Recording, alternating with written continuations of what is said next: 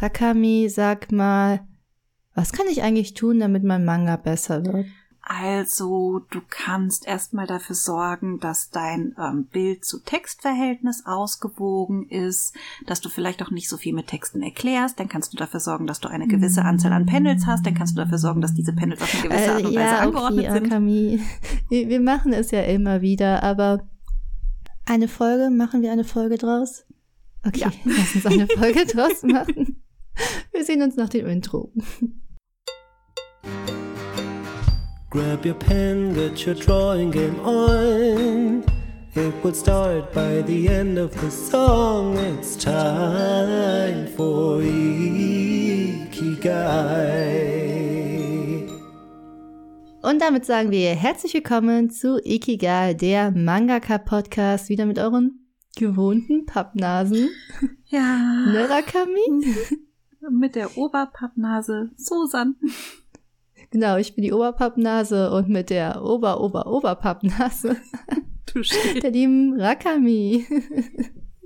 ja, wir sind der Podcast, in dem es darum geht, dass wir euch ein bisschen aus unseren Mangaka-Leben berichten, was das alles so mit sich bringt und mit welchen Dingen wir uns beschäftigen.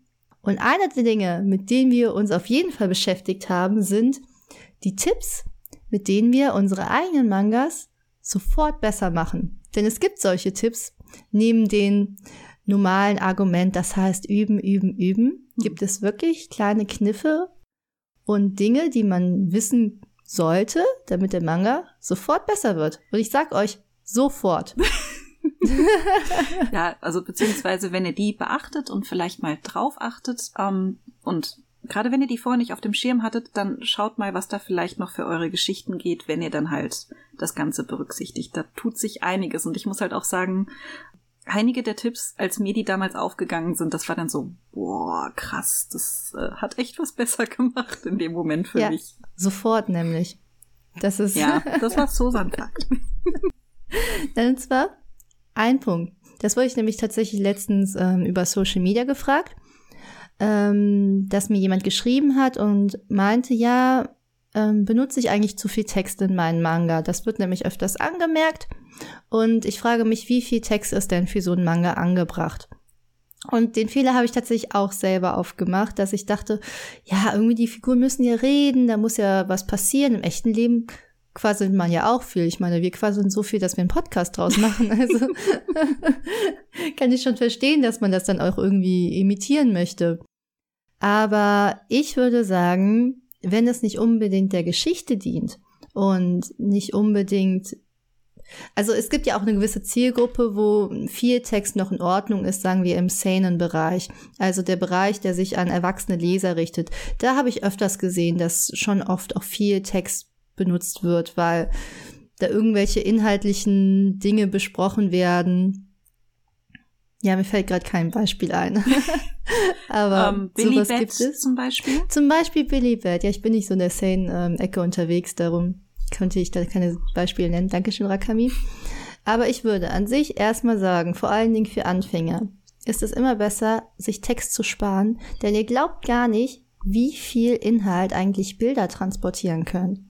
Oder? Also ganz viele Seiten, da brauchst du nicht mal irgendeinen Text und es ist eigentlich schon alles gesagt. Ja, wobei man aber auch sagen muss, ähm, das ist, glaube ich, auch was, da muss man erst den, den Mut für entwickeln. Und ich verstehe auch, warum man da erst den Mut für entwickeln muss, weil es hat natürlich auch was damit zu tun, die Bilder, die man dann zeichnet, müssen natürlich auch das, was man dann halt eben nicht mehr mit Text sagt, halt dann transportieren.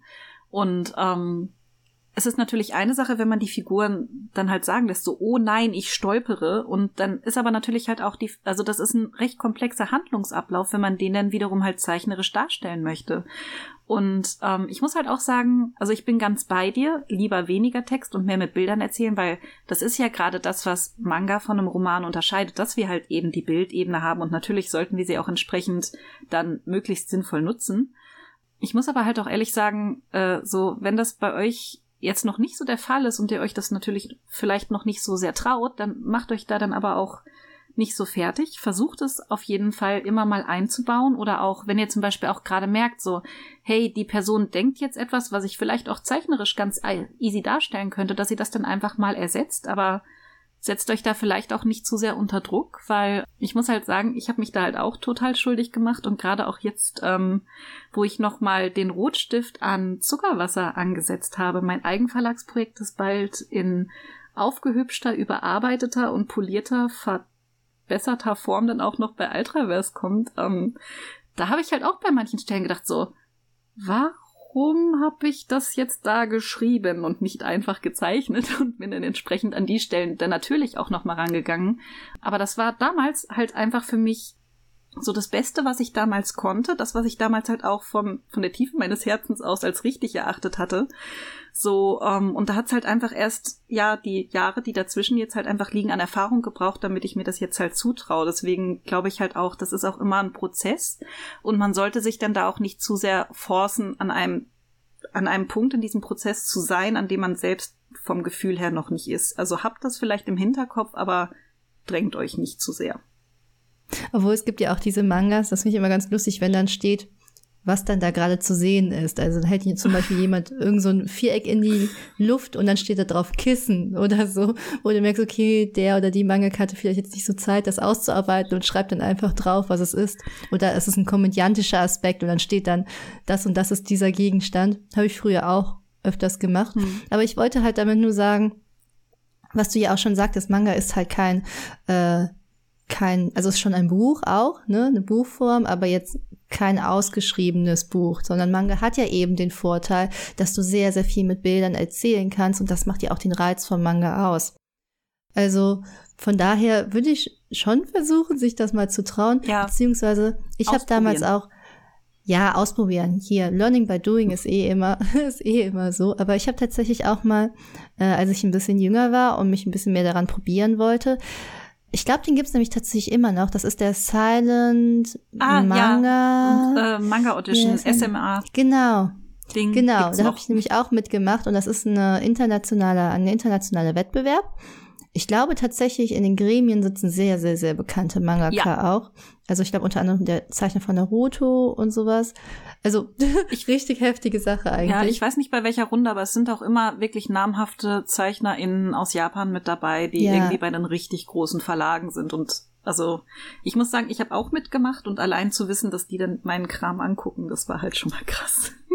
Genau, und äh, das vor allen Dingen das Spannende an diesem Wettbewerb ist, wieso ich das euch jetzt so ans Herz lege, dass du in diesem Manga, den du da zeichnest, keinen Text verwenden darfst, weil es soll ja auch international verständlich sein und ähm, ja, am besten ohne Text auskommen. Und das fand ich sehr, sehr, sehr spannend. Sich einfach mal, gut, man nimmt sich so alle Hilfsmittel, die ja Text in dem Sinne dann darstellen. Also Text ist ja eigentlich nur der, das Hilfsmittel, um den Manga zu verstehen und nicht umgekehrt. Nicht das Bild ist das Hilfsmittel, sondern der mhm. Text, würde ich sagen. Und sich diesen Hilfsmittel mal zu entledigen und zu sagen, gut, ich mache das jetzt völlig ohne, das war schon eine Herausforderung. Aber ich ja. würde sagen, da habe ich sehr, sehr viel beigelernt.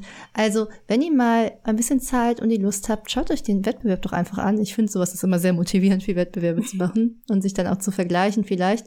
Und äh, probiert euch doch mal daran, ich denke, ihr werdet da viel mitnehmen, auch für eure zukünftigen Manga. Ja. Ja. Ansonsten vielleicht auch noch so ein kleiner Side-Tipp zum Thema äh, weniger Texte verwenden. Man kann auch ganz oft seine eigenen Texte prüfen, ob sie noch unwichtige Dinge enthalten. Das war zum Beispiel was, was bei mir halt auch oft vorkam, gerade am Anfang, dass ich dann irgendwie Dinge so zwei, dreimal erklärt habe oder halt wie gesagt Dinge erklärt habe, die man gesehen hat oder auch generell. Ähm, es gibt ja irgendwie äh, so sehr klischeehaften Shoujo-Manga-Einstieg, wo man dann die Hauptfigur auf der ersten Seite sieht. Nebendran ist ein Kasten, da steht dann Alter, Blutgruppe, Hobbys. So, das ist halt so das. ähm, ähm, also Spoiler vielleicht nicht so machen. Auf jeden Fall, da ist dann halt auch die Frage. Obwohl, kann man schon manchmal ja, machen. Ja, kann man machen, aber dann würde ich halt auch fragen, so, warum ist es jetzt wichtig, die Hobbys zu schreiben? Warum sehe ich zum Beispiel nicht einfach sie mit einer Sporttasche, mit einem Tennisschläger unterwegs, wenn sie doch Tennis gerne mag? Oder auch Blutgruppen sind in Japan relativ großes Thema, dass man damit auch mhm. gewisse Charaktereigenschaften direkt assoziiert, dass es da halt Sinn macht, das zu erwähnen. Aber vielleicht im deutschen Kulturraum dann nicht mehr, weil man das halt eben nicht so präsent hat. Hier, warum brauche ich denn diese extra Information ähm, der, der Blutgruppe? Damit habe ich dann. Wir machen hier Sternzeichen. Sternzeichen sagen viel über einen Charakter. Was hast du für ein Sternzeichen? Stier. Dasselbe wie du. Ey, ah ja, wir haben genau. Ach, darum verstehen wir uns so gut. Siehst du? Ich sag doch, Sternzeichen erklären alles. Ich dachte immer, Stiere können nicht so gut miteinander, weil die viel zu stark sind. Ach nein. Ähm, Das ist das beste Sternzeichen, darum zieht man sich an. Ähm, ähm, worauf ich hinaus wollte, wenn ihr halt einfach die schiere Masse an Text vielleicht dann auch einfach eingrenzen könnt oder zum Beispiel auch denn ich heiße so und so bei diesem Kasten halt ersetzen könnt, dadurch, dass sie zum Beispiel von einer Freundin gerufen wird mit Namen. Das sind halt so kleine Sachen, wenn man sich die erstmal bewusst macht, dass man dann einfach ähm, dadurch dann vielleicht auch Text sparen kann, indem man die Figur mit der Welt interagieren lässt. Dann ist die Interaktion mit der Welt immer das, was halt da vorzuziehen ist. Und man kann halt wirklich ganz oft Texte daraufhin noch prüfen, ob man dann vielleicht da einfach zu viele Informationen drin hat, weil manche Informationen braucht man nicht. Andere Informationen kann man ersetzen. Weil zum Beispiel, ähm, wenn wir auch jetzt über Charaktereigenschaften von Sternzeichen sprechen, ich bekomme ja aber auch über die, über die Dauer des Manga mit, wie diese Person tickt. Das heißt, dann brauche ich vielleicht gar nicht die Information des Sternzeichens, um du mir würdest sofort erkennen, dass da ein Stier ist, wenn er vor dir steht, verstehe ich. Dann willst du. Nee, aber vom Prinzip her halt, dass man Ja, natürlich mhm. auch, also dass im Grunde ja eigentlich das Sternzeichen dann nicht mehr relevant ist, wenn ich ja auch so einen Einblick in den Charakter bekomme, was ja idealerweise im Manga passieren sollte, weil ja. ähm, wenn ich keine, also keinen Bezug zum Hauptcharakter bekomme, dass ich ihn charakterlich einschätzen kann, dann ist da, glaube ich, an anderer Stelle was schiefgegangen. Aber das klingt Das so negativ. Aber grundsätzlich einfach noch mal gucken, was ihr streichen könnt. Ist immer gut.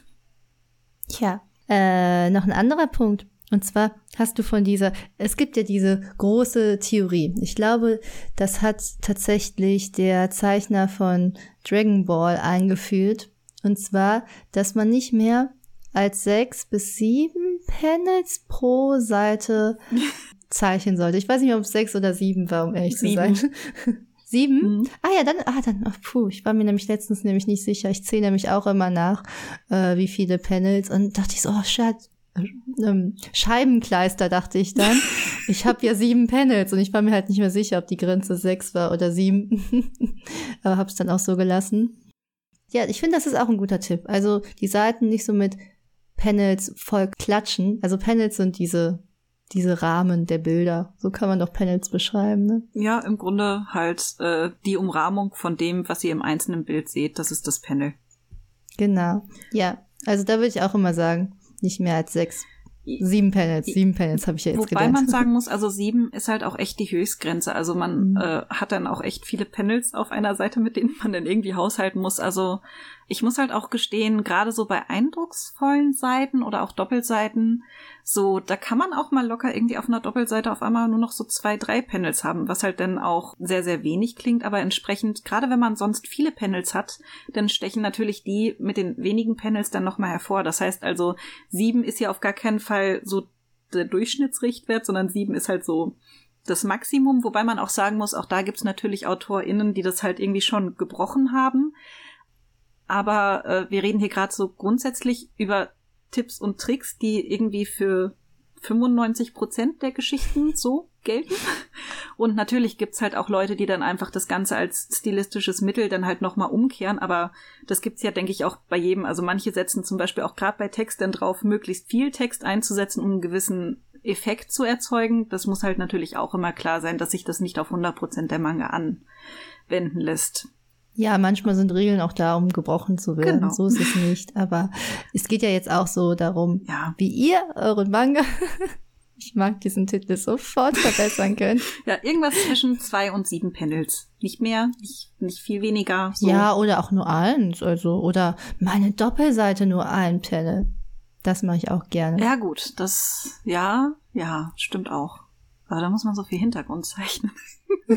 Ja, kommt drauf an. Du kannst ja auch ganz großes. Ich habe jetzt ein Panel und eine Seite ist einfach nur ein Gesicht drauf. Naja, nicht ein Ich Gesicht. bin so bis gespannt. zum Überkörper. Immer diese Ich mache schon die ganze hier. Zeit, teaser ich die Hirakami. Auch zwischen mit den der Fortsetzung Aufnahmen. von Vingan, ja, ja. Tut mir leid, ich kann gerade äh, an nicht viel anderes denken, weil Ja, und das ich, ist gerade so ein akutes Thema in meinem Leben. und ich sterbe hier dann vor Spannung. Deswegen. Und ich werde halt immer nur so weit angeteasert, dass ich aber nichts Konkretes weiß. Stimmt, muss schwierig sein mit mir. Aber ja, probiert das mal mit den Panels aus. Ich würde auch immer raten, so ein bisschen Panels zu variieren. Also haben wir ja schon gesagt.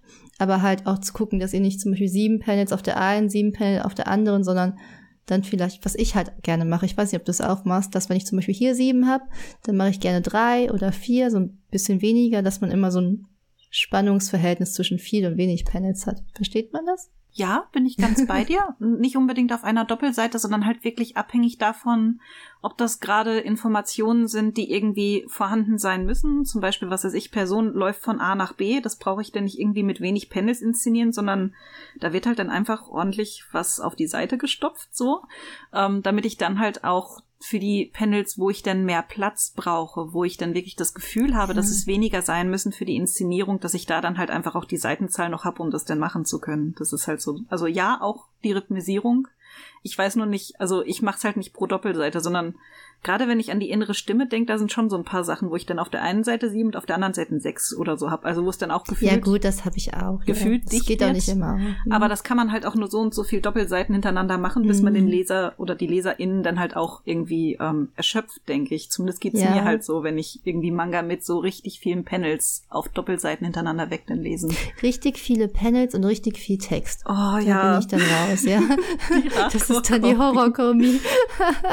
also das, das gibt es und das funktioniert funktioniert auch in manchen Mangas gut, aber ihr müsst halt immer verstehen, dadurch macht ihr den Einstieg für den Leser halt immer etwas schwieriger. Mhm. Und das ist etwas, wo das muss man immer so als Autor im Hinterkopf behalten. So, man selbst hat vielleicht total Spaß an diesen sieben Panels und Panels und den vielen Text und denkt, das ist jetzt so super wichtig, dass das alles jetzt auf diesen Doppelseiten erzählt wird, aber im Endeffekt geht es ja auch darum, dass der Leser da Spaß auch dran hat und das solltet ihr immer so ein bisschen im Hinterkopf behalten. Genau, wobei ja. es da dann auch, denke ich, sehr auf die LeserInnen, die man halt ansprechen möchte, ankommt. Also das ist ja auch genau das, was du schon sagtest. Sane, Yosei, mhm. da kann man das schon mal eher bringen, ähm, ja.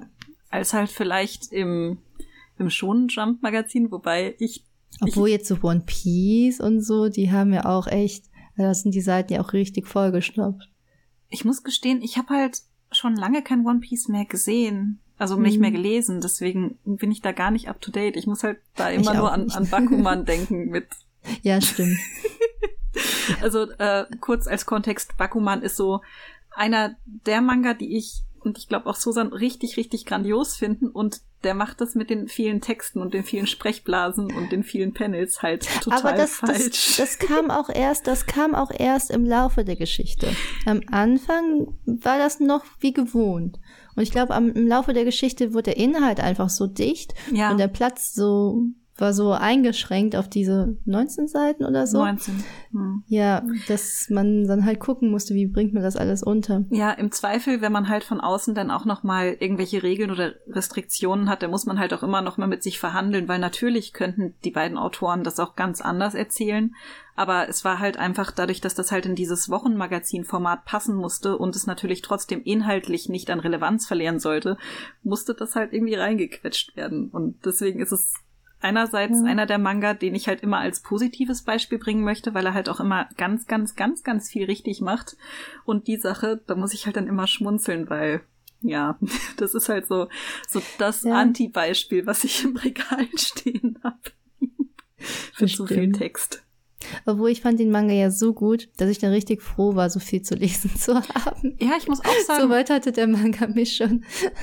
ja, das ist es halt. Der hat halt irgendwie dann auch andere Mittel und Wege gefunden, einen bei der Stange zu halten, was ich halt mhm. halt dann richtig gut fand, auch einfach von der Inszenierung her, von der Charakterentwicklung her, wo ich sagen muss. Aber auch weil es ja um diese, Entschuldigung, weil die es ja auch so viel um diese Informationsdichte einfach ging. Es war ja auch so fast teilweise so ein Sachbuch-Manga, der so erzählt hat, also diese ganzen Hintergrundwissen über das Mangaka-Dasein erzählt hat. Also falls ihr euch fragt, wie unser Alltag so aussieht, äh, lest mal Bakuman.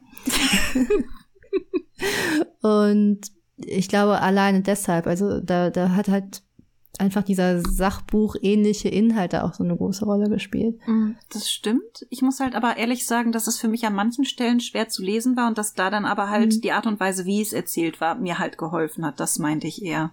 Deswegen, ja, stimmt. ich muss halt auch sagen, einfach die Informationsdichte ist super und entsprechend viele Informationen kann man halt auch rausziehen. Das ist halt das Schöne. Da gebe ich dir absolut recht. Ich habe mich auf jeden Fall viel schlauer gefühlt.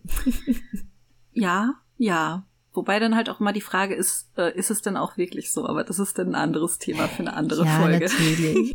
ähm, noch ein anderer Punkt, der mir eingefallen ist, äh, war der Punkt, den, wo ich mich auch selber noch mal ein bisschen dran erinnern musste, bei Green Garden selbst, äh, der Punkt des Lesefluss. Also klar, meistens werden Manga von rechts nach links gelesen oder eigentlich, man kann es auch umgekehrt machen, aber also in Japan ist es halt immer von rechts nach links und wir zeichnen unsere Manga ja auch von rechts nach links. Und das betrifft aber auch die Positionierung beispielsweise der Sprechblasen. Mhm. Darüber hatte ich mir nicht so richtig Gedanken gemacht. Also es fängt ja immer von oben rechts an und geht nach oben links, quasi diese Diagonale so, ne, so düm, düm, düm, düm, düm und dann Düm. Okay, also unsere Podcast-Hörer wissen überhaupt nicht, wovon ich spreche. Um, ähm, ja, doch, an sich. Also äh, Susan hat gerade eine Diagonale von oben rechts nach unten links gemacht, wobei äh, da immer noch die Frage ist, ob da auch unsere YouTube-ZuschauerInnen vielleicht verwirrt sind, weil eventuell bist du später gespiegelt. Das müssten wir noch mal schauen. Von der Aufnahme her auf jeden Fall ähm, da hört einfach auf das, was wir sagen, nicht auf das, was wir zeigen, ähm, halt von oben rechts nach unten links. Und das ist auch ein Punkt, wo ich dir total zustimmen muss, gerade das mit den Sprechblasen. Also das hatte ich tatsächlich schon mal in einem schlauen Buch gelesen, dass man damit halt dann auch gezielt den Blick der LeserInnen halt zum Beispiel über gewisse Bildelemente hinweg steuern kann aber so richtig bewusst eingesetzt, das kam halt wirklich erst so ab Zuckerwasser Band 3 und dann noch umso mehr in Auseinandersetzung mit meinem Redakteur dann halt in die innere Stimme, dass ich dann halt wirklich einfach gezielt dann geschaut habe, nicht nur von oben rechts nach unten links, sondern auch zum Beispiel, ich muss zwei Sprechblasen unterbringen. Natürlich bringe ich die dann halt die eine oben, die andere unterhalb von dem relevanten Bild in der Mitte halt dann irgendwie unter, um dann halt den Blick der, der LeserInnen halt direkt von dort nach dort zu leiten. Von oben rechts nach unten links. Ja, danke. Und ja, das ist halt auch sowas, damit kann man halt, wenn man sich das bewusst macht, den Lesefluss massiv steigern. Das war auch was, ähm, ich habe zwischenzeitlich auch mal einen Kurs im digitalen Manga-Zeichnen gegeben. Darüber haben wir tatsächlich auch mal eine ganze Doppelstunde lang gesprochen, weil Nichts ist tragischer als eine Geschichte, die tolle Charaktere hat, die schön gezeichnet ist, die inhaltlich spannend ist, wenn man dann trotzdem nicht so ganz versteht, was da los ist. Da muss ich jetzt sagen, meine SchülerInnen, die haben das eigentlich alle schon richtig toll gemacht, deswegen war das da nicht so der Fall, sondern da war das eher so Feintuning, das war sehr schön. Aber das war halt einfach auch bei Manga, die ich selbst gelesen habe, halt teilweise der Fall, dass ich dann gar nicht so richtig verstehen konnte, was passiert ist, weil halt einfach diese Grundregeln nicht eingehalten wurden. Deswegen, wenn man da ein bisschen drauf achtet, das macht schon wirklich viel dann leichter für die LeserInnen. Ich sehe das tatsächlich auch, auch als bei Anfängern, diesen Anfängerfehler, den ich selbst gemacht habe. Also nicht nur in den Sprechblasen, das ist ja schon top-notch eigentlich, äh, sozusagen das krasseste Feintuning meiner Meinung nach, sondern auch in der Pendelaufteilung. Ne? Also das ist ja genauso wichtig, von rechts nach links sowieso.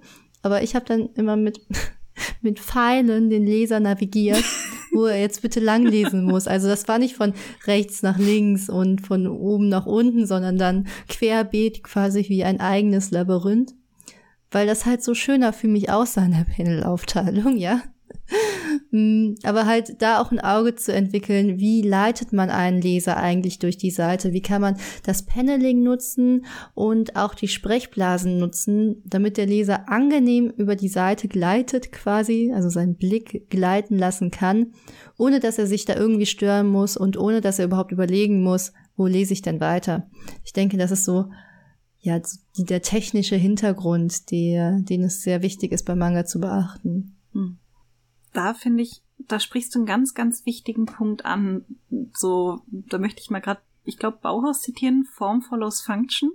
Mhm. Ähm, dass man halt eben, egal wie hübsch die Panelaufteilung aussieht, wenn es halt einfach nicht entsprechend der Leserichtung ist, dann, dann ja, ähm, verwirrt man halt die LeserInnen damit mehr, als dass man ihnen hilft.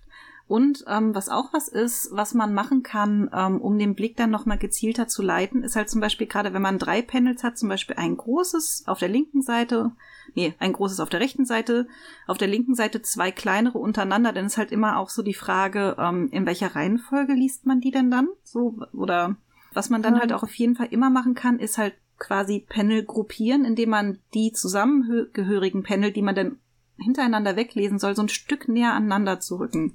Das ist zumindest das, was ich denn gerne mache, dass man halt einfach auch mit verschiedenen Abständen spielt, um dann halt irgendwie ähm, das Ganze halt nochmal zu unterteilen. Und ganz kurzer Einwurf, ich höre gerade, meine lauten Nachbarn ähm, sind gerade im Treppenhaus, falls man da in der Nachbearbeitung, also falls wir das in der Nachbearbeitung nicht rauskriegen. Ähm, es tut mir leid, stört euch nicht dran.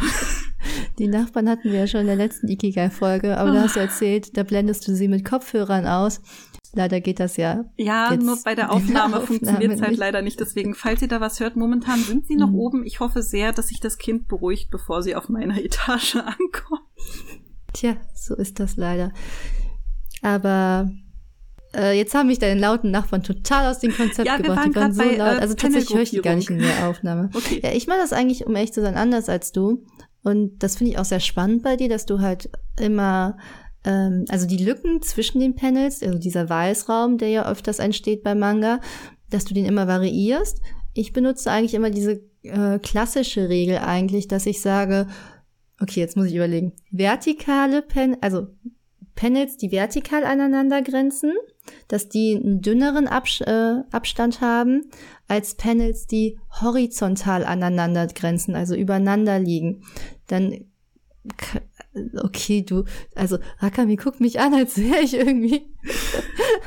ist das so Quatsch? Also ich nee, mache das nee, immer. Habe ich mein ganzes Leben Quatsch gemacht? Gar nicht. Das, ich muss halt ehrlich sagen, ähm, was so Panelaufteilung angeht, ähm, da gibt es diverse Regeln, so von wegen in welchen Abständen. So, ich glaube auch irgendwie, das richtet sich eigentlich, wird mir mal von einer lieben Kollegin erzählt, eigentlich an, an Kanji aus und deswegen gibt es da dann halt auch festgeschrieben, wie viel Abstand da denn genau dazwischen sein muss. Und ich muss halt ehrlich sagen, ich denke mir halt, YOLO, wenn ihr es lesen könnt, dann, dann passt das schon für mich. Deswegen bin ich da relativ unbedarft, was die Abstände angeht. Und deswegen war das gerade, das Schmunzeln galt gerade nicht, dass du irgendwas falsch machst, sondern das galt halt eher dem, dass ich da meine eigene Unzulänglichkeit dann irgendwie nochmal, also mir dessen bewusst wurde. Dass Ach Quatsch, nein, nein, nein, nein, das, das ist ja auch total Stilfrage. Zum Beispiel, ich mache das auch oft so, weil mir der Weißraum auch nicht immer gefällt, dass ich den auch weglasse. Ne, also das, hm, wie kann man es jetzt am besten beschreiben? Schaut doch mal in meinen Manga rein, dann seht ihr es. Aber manchmal finde ich den Weißraum auch sehr störend, dass ich dann sage, gut, die Panels die vertikal aneinander sind, die haben ihren Panelrahmen und das untere Panel darunter, was vielleicht total groß ist, das braucht halt jetzt nicht unbedingt einen Rahmen, hm. weil man das schon so als Leser abgrenzen kann. Hm. Ich weiß nicht, ob man so richtig versteht, was ich meine. Was ich sagen möchte, ist eigentlich nur, dass man halt auch immer abwägen muss. So, so wo macht es Sinn, diese Regel dann anzuwenden? Wo funktioniert das auch ohne? Wichtig ist halt immer nur, was du eigentlich gesagt, hab, gesagt hast, Hauptsache man kann es lesen und Hauptsache man fühlt sich dadurch nicht gestört. Weil ich denke, wenn sich der Leser gestört daran fühlt, dann ist es wahrscheinlich falsch. Aber wenn der Leser es gar nicht bemerkt, dann ist es Dann gut. hast du alles richtig gemacht. Also ich habe mich nie bei dir gestört. Ich konnte das alles gut lesen bis jetzt. Von daher musst du dir da keine Sorgen machen. Hast du denn noch einen Tipp, auf den man so eingehen könnte? Hintergründe gezielt einsetzen und nicht aus den falschen Gründen hinzufügen oder vermeiden. Oh, ich, ich zeige hier schon auf, als wäre ich in der Schule. Darf ich da, darf ich da unbedingt etwas sagen? Weil ich das unbedingt sagen wollte. Und zwar, das stört mich nämlich manchmal ein bisschen. Was, was oft getan wird, und das ist natürlich auch eine Frage von Stil. Aber manchmal denkt man, dass viel Details oder viel Hintergrund oder was weiß ich immer immer vonnöten sind. Auf je, also jede Seite muss super viele Details haben, super viel, viele Elemente müssen da vorkommen, weil ich weiß nicht, ich glaube, viele halten Details für ein Qualitätsmerkmal. Was ich, um ehrlich zu sein, für nicht so richtig halte. ich denke, es geht halt immer so um, den, um das Spiel zwischen detaillierte, zum Beispiel detaillierte Hintergründe oder mal gar keinen Hintergrund, weil sich dadurch auch immer immer wieder das Auge quasi des Lesers erholt. Also ich merke nämlich zum Beispiel selber, wenn ein Manga einfach viel zu viele Hintergründe hat, ich, ich, also ich finde das auch anstrengend, irgendwann mhm. zu lesen, weil ich einfach so viel überall zu sehen habe, dass äh, ja mich das irgendwie auch also als Leser in dem Sinne dann ja, einschränkt ist vielleicht das falsche Wort, aber stört. Also zu viele Details können für mich auch störend sein. Darum denke ich, ist es immer, was du jetzt so ein bisschen auch damit andeutest, mit den, man muss nicht überall einen Hintergrund haben, spielt ja darauf an, man muss halt nicht immer so auch diese ganzen krassen Details oder Ja. und da muss man vielleicht auch, also muss man nicht, das ist ja immer eine Stilfrage, aber ich rate da auch zum Mut, um ein bisschen abzuwechseln, weil so schafft ihr auch ein bisschen so einen Fokus für den Leser. Was sind die wichtigen Panels? Was sind die wichtigen Szenen? Was ist wichtig zu verfolgen? Ja. Oder siehst du das anders? Also ich kann verstehen, dass man da auch andere Meinungen zu hat und ich, das ist vielleicht auch Geschmacks, äh, Geschmackfrage. Aber können wir ja gerne diskutieren drüber. Ja, also die YouTube GuckerInnen haben es ja schon mitgekriegt. Ich habe die ganze Zeit vehement genickt, weil im Grunde ja, unterschreibe ich total. Und ich glaube, man, also ich denke, man muss als erstes, wenn man noch nicht genau weiß, in welche Richtung man stilistisch gehen möchte, sollte man für sich vielleicht einen Mittelweg ausprobieren. Was ich halt irgendwie ganz oft bei äh, Animex Online-Manga gesehen habe, so waren halt zum Beispiel dann auch Manga, die völlig auf Hintergründe verzichtet haben dann aber wiederum in einer Welt eigentlich spielen sollten, die wiederum meiner Meinung nach Hintergründen, also Hintergründen bedurft hätte, so eine Fantasy-Welt mit gewissen Gebäuden oder so, wo dann halt auch wieder alles über Text gelöst wurde, wo wir wieder beim Text, also beim Textthema wären, so dann lieber die Häuser zeichnen, statt drüber zu reden. Und das, was du beschreibst, das finde ich aber auch total wichtig, weil ich kenne das halt auch, wenn es gibt halt den Punkt, ab dem gewinnt ein Manga nicht mehr, wenn er mehr Hintergründe hat. Und ich verstehe aber auch, also mir ist das auch total oft begegnet, dass irgendwie Leute Manga umso mehr wertgeschätzt haben, umso mehr Details und Ja. umso mehr Hintergründe da waren. Vielleicht auch eben so als Gegenbewegung auf das, was, was ich halt am Anfang beschrieben habe, mit gar keinen Hintergründen. Aber so das, was halt wirklich gut lesbar ist, ist, denke ich, halt genau so in der Mitte, das, was du halt auch sagtest. Und das war halt auch was, wo ich mich zum Beispiel bei die innere Stimme total, ja, ermahnen musste, weil ich da halt auch irgendwie eher mit den ganzen Wäldern dazu neigte, denn da noch ein Blatt und da noch ein Detail. Aber bei einer ganz entscheidenden Szene, da habe ich halt überhaupt keinen Hintergrund. Und die Szene ist aber auch, also ich weiß, Eigenlob stinkt, aber ich mag die Szene, daher darf ich mal, denke ich. Ähm, ich glaube, die ist halt auch einfach in dem Moment so stark, gerade weil dann kein Hintergrund mehr da ist und weil sie sich dadurch natürlich insbesondere von den ganzen Szenen davor im Wald abhebt. Und ähm, es gibt halt dann halt auch einfach den Moment, so davor ist man im dunklen Wald, danach ist man im dunklen Wald und es gibt dieses eine Panel, wo man dann zum ersten Mal wieder nach einem Rückblick im Wald ist und vorher war alles leicht. Es war, also es wurde immer weniger Hintergrund und dann kommt halt dieser krasse Cut zurück in den schwarzen dunklen Wald und das war halt auch was, was ich dann so gezielt so gesetzt habe, quasi von kaum noch Detail und nur Hinter, also und nur ähm, Raster hin zu ich bin ein detaillierter Hintergrund, jetzt klingelt's auch noch. Oh nein. Ähm, Das sind die Nachbarn. ja, nee, ich glaube, das äh, könnte die Post sein, weil die wissen, dass ich als Autorin ab und zu mal zu Hause bin und darum jedes Mal, wenn irgendjemand im Haus was bestellt, dann wird erstmal bei mir geklingelt. ähm, auf jeden Fall, ähm, wo war ich?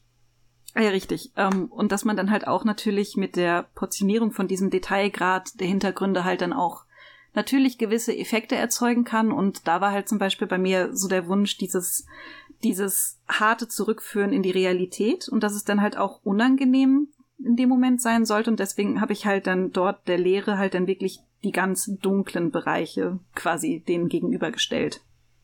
Das ist halt im Grunde genau das, was du sagst, nur in länger und ein bisschen verworrener und mit zweimal Klingeln im Hintergrund. Also ich bin da definitiv ganz bei dir, dass man das Das Klingeln hat es äh, nochmal unterstrichen. Ja. Nee, von daher sind das auf jeden Fall. Ja. Ja, da muss man halt einfach, äh, ja, man muss, ist immer so eine Sache, aber es geht halt immer um die richtige Balance. Ja, probiert es einfach mal Dazwischen. aus, dass wenn ihr sonst weniger Ja. Hintergründe habt, dass ihr dann vielleicht in den entscheidenden Szenen mehr habt oder umgekehrt. Ja. Aber äh, habt auch keine Angst vor Hintergründen. Ich glaube, die gibt es nämlich auch, diese Angst, dass man ja keinen Hintergrund zeichnen möchte. Weil ich auch verstehen kann, ich meine, vorwiegend geht es ja meistens in Manga um Figuren, aber was Rakami auch sagt, ja zum Beispiel bei einer Fantasy-Welt, auch Hintergrund kann sehr tragend sein, um eine Geschichte zu erzählen. Ja, Von daher, auch was gerade die Stimmung angeht, wenn ich mir, Mhm. wenn ich mir jetzt Green Garden oder die innere Stimme oder die Hintergründe vorstelle, das wird ja gar die nicht Hintergründe werden damit ja quasi auch zum Charakter, könnte Genau. man sagen. Also so, so, so behandle ich auch einen Hintergrund. Zum Beispiel sei es so eine Szene, nicht nur bei Fantasy, sondern auch in einer Alltagssituation. Die Hauptfigur geht in ihr Zimmer.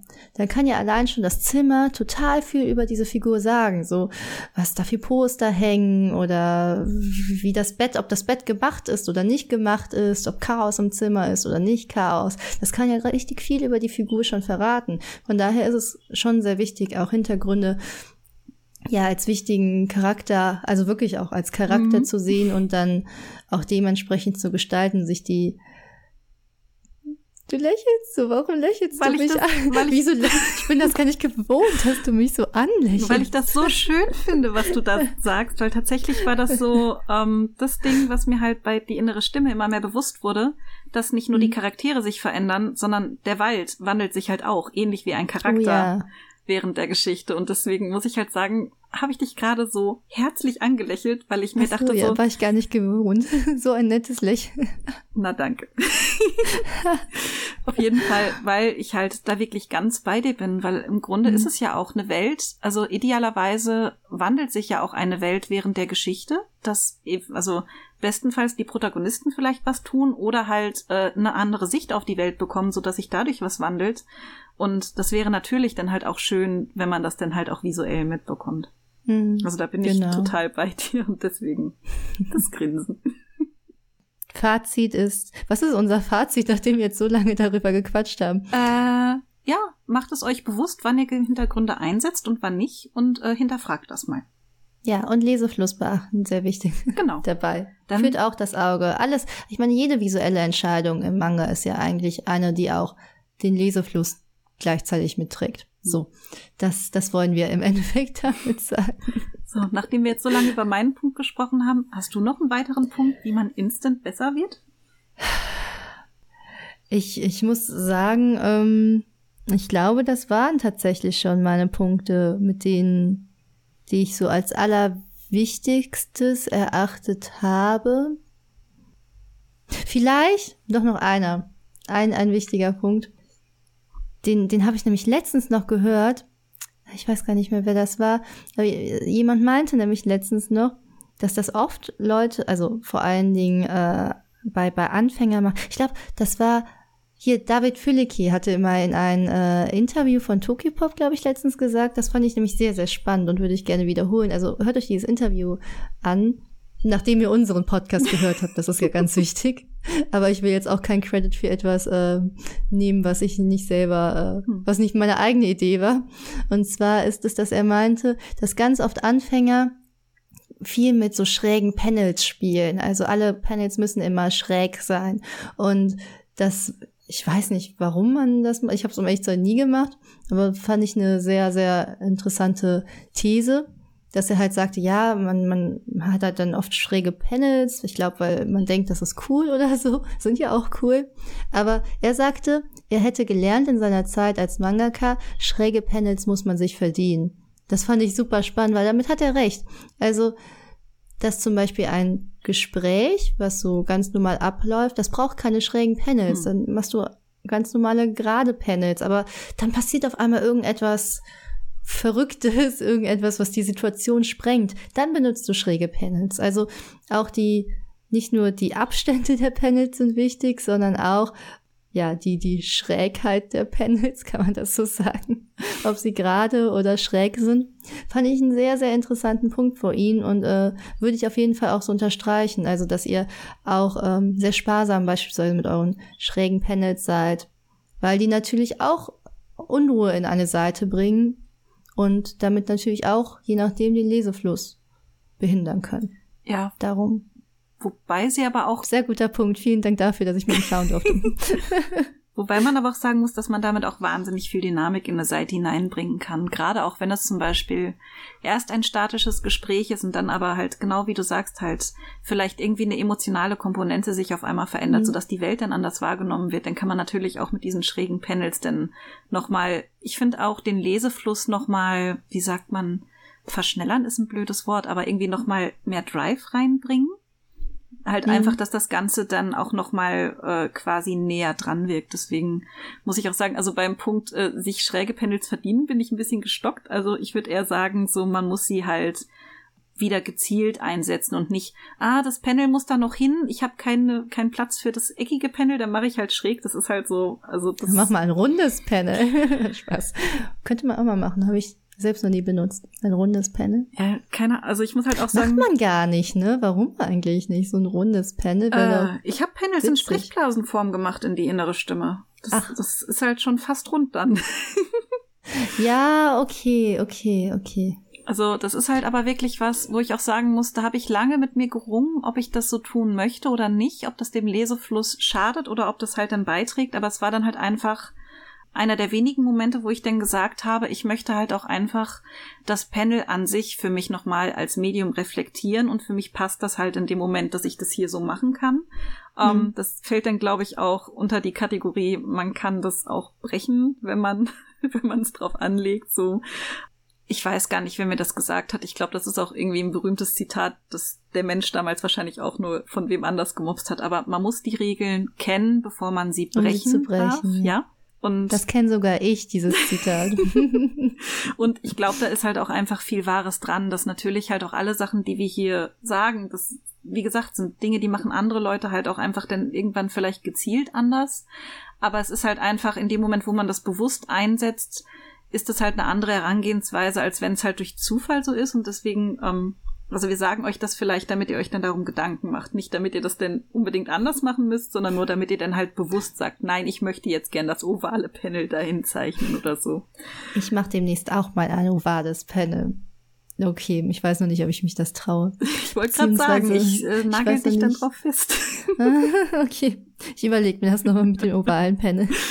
Aber bis dahin werde ich auf jeden Fall diese wunderbaren Tipps ähm, verfolgen, die wir jetzt genannt haben. Ich glaube, das war jetzt auch schon eine ganze Menge Tipps. Ich habe noch Oder? einen, noch einen. Ach, okay, ich, ich, ich dachte, ja gut. Mhm. Ich habe noch einen einzigen und zwar manchmal ist Deformation wichtiger als dass die Figuren hübsch aussehen. Das war was, Oh ja. als mir das bewusst wurde und das habe ich mir damals tatsächlich mit 14 groß auf den Zettel geschrieben, weil ich das halt vorher so gar nicht auf dem Schirm hatte, aber damit ist halt für mich gemeint, dass halt in dem Moment, wo die Figuren zu hübsch sind, also das mag jetzt also zu hübsch in Anführungszeichen, aber wo vielleicht dann die Emotionen gar nicht mehr klar werden, weil halt auf eine gewisse Ästhetik oder Anatomie teilweise auch geach- geachtet wird, dann kann das halt tatsächlich kontraproduktiv sein, wenn dann halt die Emotionen nicht mehr entsprechend rüberkommen können. Und daher muss man auch sagen, es ist wieder sowas, äh, man muss die Regeln kennen, um sie zu brechen. äh, wenn ihr Anatomie könnt, schön und gut. Wenn eure, m, eure Charaktere aber zu anatomisch korrekt sind, dass die Emotionen nicht mehr rüberkommen, dann ist da halt auch die Frage, so vielleicht kann man die Emotionen dann noch verschärfen, indem man dann zum Beispiel, wenn geschrien wird, den Mundwinkel dann halt vielleicht auch außerhalb der Kinnlinie anlegt, was halt zum Beispiel, also was ich mir zum Beispiel auch bei Bakuman dann mehr oder minder abgeguckt habe, wo ich mir dann dachte, so warum kommen die Emotionen eigentlich so krass raus? Und dann habe ich halt mal dahingehend nochmal drauf geschaut und dann ja klar, also anatomisch korrekt ist da nix, aber es ist halt es passt halt einfach innerhalb der Welt und innerhalb der Deformation. Es ist halt einfach so rund, dass es halt dann wiederum einfach die Emotionen so wundervoll transportieren kann. Und das ist halt aber auch was, wo ich sagen würde, das ist wieder was, da braucht ihr euch nicht stressen, wenn ihr noch nicht an dem Punkt seid. Nur im Zweifel denkt vielleicht mal drüber nach, wenn euch die Emotion nicht gefällt oder sie nicht stark genug ist von eurem Charakter, ob ihr vielleicht halt mit gezielter Deformation und ein bisschen ähm, Ignorieren von Anatomie vielleicht noch ein bisschen ja mehr Emotion rausholen könnt, dass ihr das mal versucht. Ihr könnt es danach ja immer noch für blöd befinden, aber vielleicht, dass ihr es einmal ausprobiert. Ja, ich, das ist natürlich auch immer so ein bisschen stilabhängig, finde ich. Also ein guter Tipp, aber auch sehr stilabhängig. Es gibt ja auch so Stile, die sind so sehr realitätsnah. Obwohl, dann ist es hm, vielleicht auch interessant, dann einmal so aus dieser Realitätsnähe zu springen. Das ist ja auch das, was Manga auch so spannend macht. Ne? Hatten wir ja auch schon in der letzten Folge drüber geredet, wo wir meinten, im Manga ist irgendwie, da ist irgendwie immer alles ein bisschen drüber oder oft alles so ein bisschen drüber. Das macht ja auch irgendwie das Spannende an Manga aus. Von daher, ja, ich würde mich Rakamis Tipp anschließen. Das freut mich. So, jetzt Aber jetzt haben wir keine Tipps ja, mehr, jetzt oder? habe ich auch nichts mehr auf dem Zettel. Okay, schön. Also ich finde, das sind auch wirklich schon richtig, richtig gute Tipps, mit denen ihr wirklich euren Manga sofort besser machen könnt. ne, Rakami? Ja, ja, also Ja, und äh, schreibt uns bitte unbedingt, wenn ihr eure Manga damit verbessert habt und äh, klickt, Oh ja. klickt ein Like, wenn ihr euch verbessert habt und wenn ihr euch nicht verbessert habt, dann klickt auch ein Like und schreibt uns in die Kommentare, also was bei euch schiefgelaufen ist. Und wenn ihr selbst gerade beim Zeichnen äh, während der Ikigai Podcast Folge seid, dann schickt uns das doch einfach beziehungsweise postet das auf Social Media und wir teilen das gerne auf unseren Kanälen. genau, verlinkt uns da bitte unbedingt. Genau, am besten sogar noch, wenn das euren Manga, oh, unsere Tipps, die gerade verbessert haben, was Rakami sagte. Nur, ja, Rakami hat schöner gesagt. Hört auf Rakami.